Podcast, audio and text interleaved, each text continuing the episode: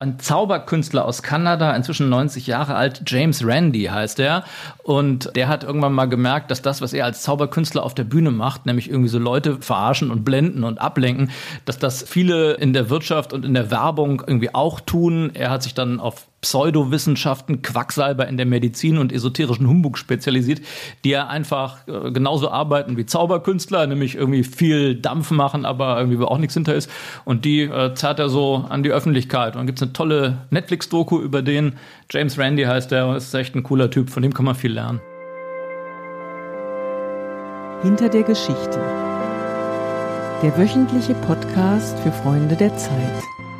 Liebe Freundinnen und Freunde der Zeit, herzlich willkommen zu einer neuen Folge unseres Podcasts Die Geschichte hinter der Geschichte. Das kennen Sie vielleicht inzwischen. Einmal in der Woche berichten wir über die Hintergründe unserer Recherchen, wie ein bestimmter Artikel zustande gekommen ist oder wie in dieser Woche, wie eine regelmäßige Kolumne unserer Zeitung eigentlich entsteht.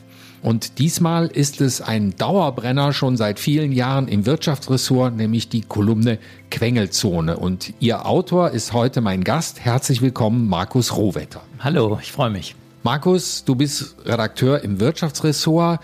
Und du musst uns jetzt erstmal erzählen, die Quengelzone, was ist es eigentlich im richtigen Leben und in der Zeitung?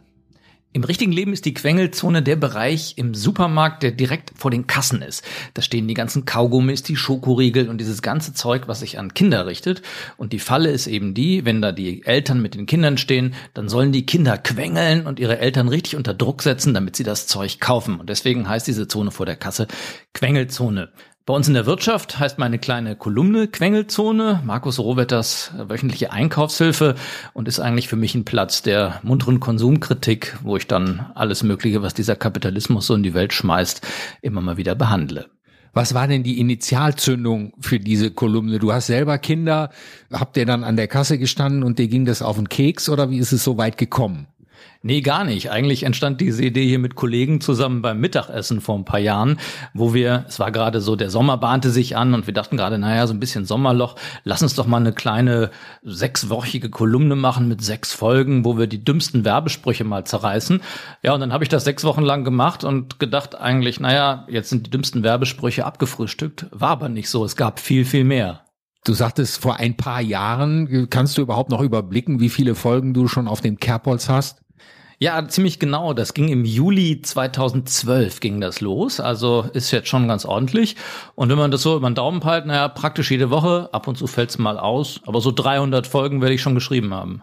Und wie lange sitzt du an so einer Folge? Ist es besonders anstrengend oder ist es etwas, das einem so zufliegt und was man in einer Viertelstunde nebenher machen kann? Fairerweise muss ich sagen, beides. Es gibt so Dinge, da ist die Inspiration sofort da, die schreibe ich dir in einer Viertelstunde drunter. Und bei manchen habe ich das Gefühl, okay, da ist irgendwas total Komisches drin, aber ich weiß noch nicht, wie ich es genau aufschreiben soll. Und da arbeite ich dann manchmal schon ein paar Stunden dran. Aber das kann man echt nicht sagen. Mal so, mal so. Du machst es jetzt wirklich fast jede Woche, außer wenn dein Chef sagt, diese Woche haben wir keinen Platz, jetzt müssen wir was anderes ganz groß machen. Da darf man aber auch nicht krank werden und in Urlaub fahren darfst du auch nicht mehr, oder? Nee, das nicht. Also ich habe immer mal ein bisschen was auf Vorrat. Das äh, muss einfach so sein, weil ja nicht, man weiß ja nie, was irgendwie so passiert und man arbeitet ja auch, also ich arbeite ja auch noch mit anderen Themen. Ne? Also ab und zu schreibe ich auch ein bisschen was Ernsthaftes, ne? Und das, die Kolumne ist so ein bisschen mein Hobby, das ich nebenbei pflege. Aber also Input ist genug da. Ich gehe inzwischen mit anderen Augen durch die Welt und meine Leser unterstützen mich natürlich auch wahnsinnig. Kannst du sagen, wie viel findest du selber und wie viel wird für dich gefunden? Ja, so grob 50-50 würde ich sagen. Also seit es die Kolumne gibt, habe ich, ich habe es gerade noch mal gecheckt, irgendwie zweieinhalbtausend Leserbriefe da schon gekriegt. Das meiste kommt dann halt per E-Mail rein, wo die Leute schnell mit ihrem Handy ein paar Fotos machen und mir die absurdesten Sachen schicken. Traumhaft schöne Sachen sind dabei und meine Leser und ich haben da echt Spaß. Naja, und ansonsten gehe ich halt selber mit offenen Augen durch die wundersame Warenwelt und finde auch immer was. Kommt ja auch immer was Neues. Kriegen die Leser ein Infohonorar für ihre schönsten Entdeckungen in und an der Quengelzone? Ich nenne sie dann also namentlich abgekürzt, also zum Beispiel Christoph oder so. Und dann ist es auch gut, weil sonst würde es zu viel Aufwand bereiten. Wir sprachen eben schon kurz über Urlaub. Hast du auch schon im Ausland Entdeckungen gemacht oder bezieht sich das allein auf den deutschen Markt? Nee, also im Ausland bin ich auch unterwegs, wenn es da mal was zu gucken und zu finden gibt. Aber das Schönste ist natürlich auch wirklich der deutsche Markt hat auch damit zu tun, dass die Quengelzone also sehr viel auch Sprachkritik und, und Werbesprechkritik vornimmt. Und da insofern ist Deutschland schon der Schwerpunkt. Du sagtest zu Beginn unseres Gespräches über deine schöne Kolumne, dass du zunächst geplant hattest, das sechs Wochen lang zu machen. Jetzt sind es schon fast sechs Jahre. Glaubst du, dass du das bis zu deiner Verrentung machen wirst oder ist der Stoff irgendwann dann doch mal alle? Das Schöne gerade am Kapitalismus ist ja, dass er immer wieder unglaublichen Blödsinn sich ausdenkt. Also schönes Beispiel ist zum Beispiel Windeln für Hühner, die die Leute jetzt offenbar in ihren Wohnungen halten wollen. Also es gibt auch immer wieder neue Produktkategorien, die einfach so bescheuert sind, dass man drüber schreiben muss. Ich habe natürlich auch mal Durchhänger, wo ich dann denke, oh, wie lange hältst du das jetzt noch durch und ist es nicht irgendwie, nutzt es sich nicht ab oder was? Aber dann kriege ich wieder in meinem E-Mail-Postfach so viele schöne Leserbriefe, die dann sagen, oh, machen Sie bitte weiter, ich habe hier noch was gefunden und schauen Sie mal da. Und dann denke ich, oh, jetzt, jetzt musst du einfach und dann drängt's auch aus mir heraus.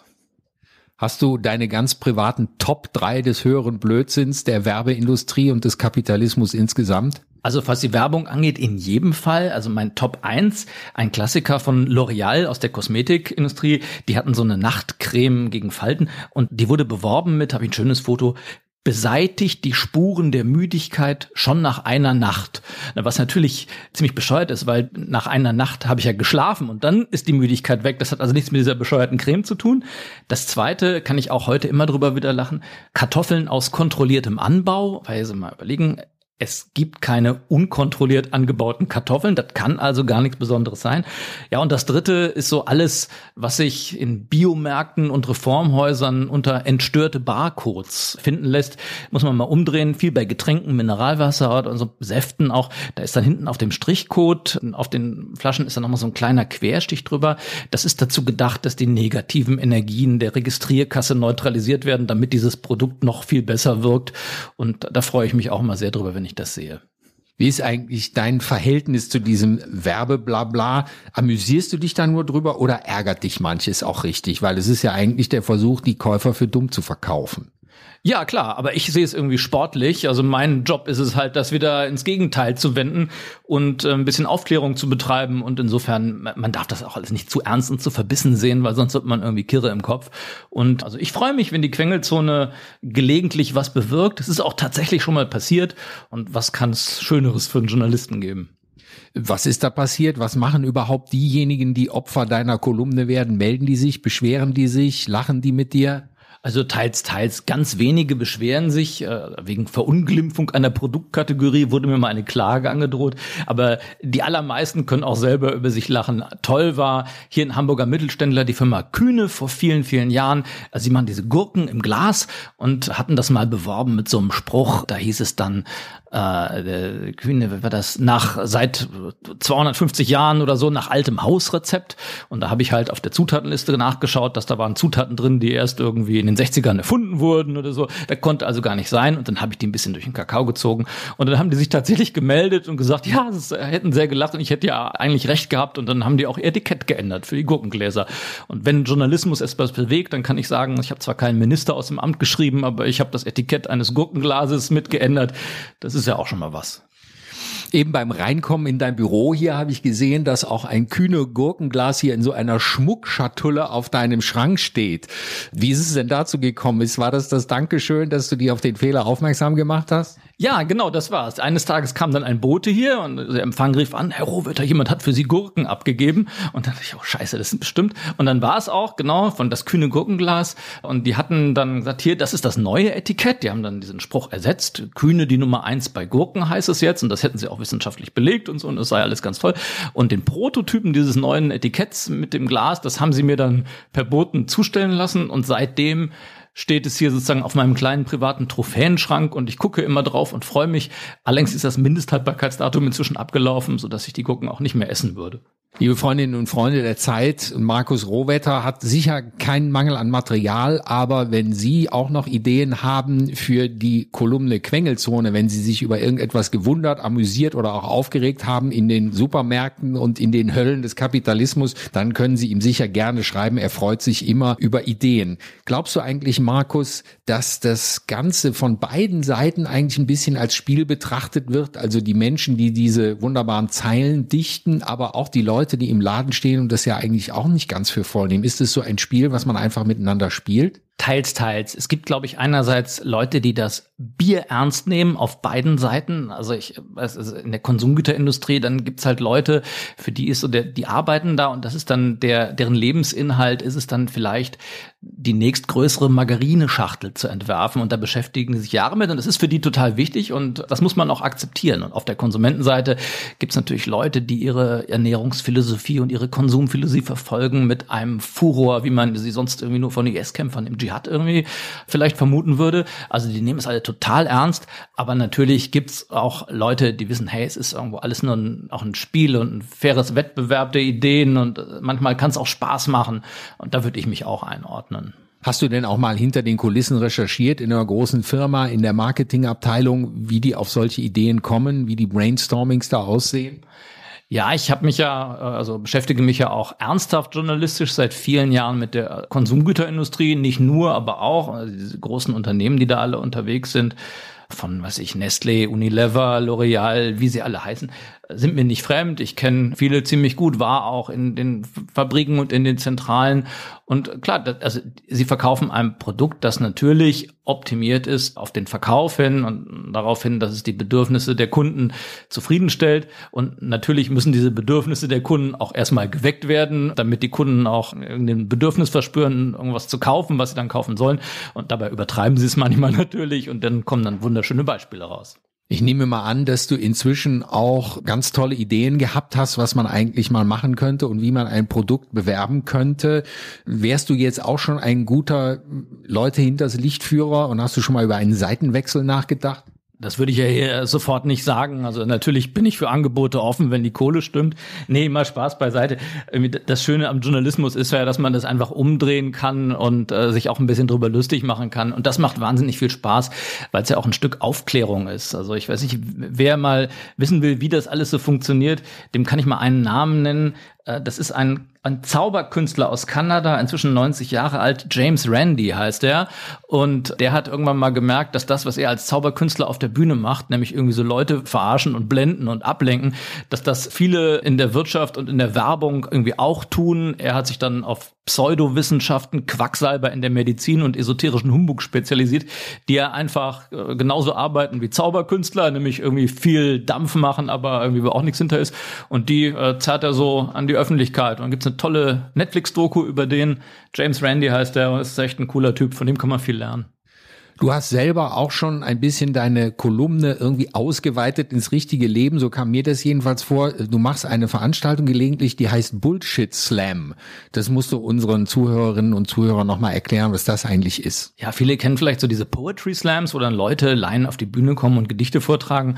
Ich habe mit einigen anderen Kollegen hier von der Zeit, also es war nicht meine Ursprungsidee, muss man dazu sagen, aber ich fand sie super und habe sie dann auch mit befeuert, haben wir sowas wie ähnliches gemacht in Bullshit Slam. Leute gehen auf die Bühne, erzählen zu einem Thema ihrer Wahl die größtmögliche Menge an Unsinn. Publikum stimmt ab, was am lustigsten war. Und da äh, eignen sich natürlich viele Sachen aus der Werbung hervorragend, um sie durch den Kakao zu ziehen. Hast du da mal ein Beispiel? Was war dein, dein erfolgreichster Bullshit Slam? Ja, also meine letzte Nummer, die hat mir sehr viel Spaß gemacht über die unsinnigen Idiotien im Mineralwassermarkt. Ich meine, man kann Wasser aus dem Hahn trinken, aber Mineralwasserhersteller versuchen ihr Zeug mit allem möglichen Quatsch aufzuladen. Dann verwirbeln sie es über Edelsteinen oder füllen es bei Vollmond ab. Oder füllen es hier, habe ich noch was in ganz kleine Sprühdosen, wo man dann so Wasser draus Mineralwasser sich aufsprühen kann fürs Gesicht und verkaufen das für unglaublich viel Geld. Und also dieser Blödsinn des Mineralwassermarkts, äh, der ist, ist echter Dauerbrenner. Das funktioniert auch sehr gut. zum Ende unseres Gesprächs, das Ihnen, liebe Zuhörerinnen und Zuhörer, hoffentlich genauso viel Spaß gemacht hat wie mir, hat mein Kollege Markus Rohwetter aus unserer Wirtschaftsredaktion natürlich die einmalige Chance, jetzt den absoluten äh, Werbeslogan für diesen Podcast, den Sie jede Woche hören können, hier loszuwerden. Ich glaube, Markus, hast du dich vorbereitet? Ja, selbstverständlich. Also ähm, äh, holen Sie diesen Podcast, hören Sie ihn jetzt. Es ist jetzt so Final Sale, muss ich sagen. Und auch dieser Podcast ist erhältlich nur so lange Vorrat reicht. Also Verknappung ist immer gut, macht natürlich bei digital reproduzierbaren Gütern wie Dateien für einen Podcast nicht so viel Sinn, funktioniert aber trotzdem. Also nur so lange Vorrat reicht, jetzt rangehen. Und außerdem ist es hier, muss man sagen, es ist eine Limited Edition.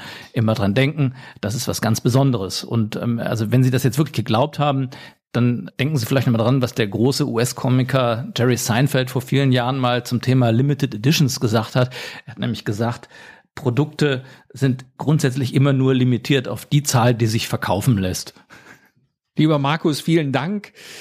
Liebe Freundinnen und Freunde der Zeit, ich darf Ihnen noch sagen, dass diese Limited Edition, wie alle Limited Editions des Podcasts Die Geschichte hinter der Geschichte, auf der Internetseite freunde.zeit.de alle anzuhören sind. Unlimited würde ich sagen. Dort können Sie den Podcast auch abonnieren und wir hoffen, dass wir Sie auch in der nächsten Woche wieder dazu begrüßen dürfen. Vielen Dank.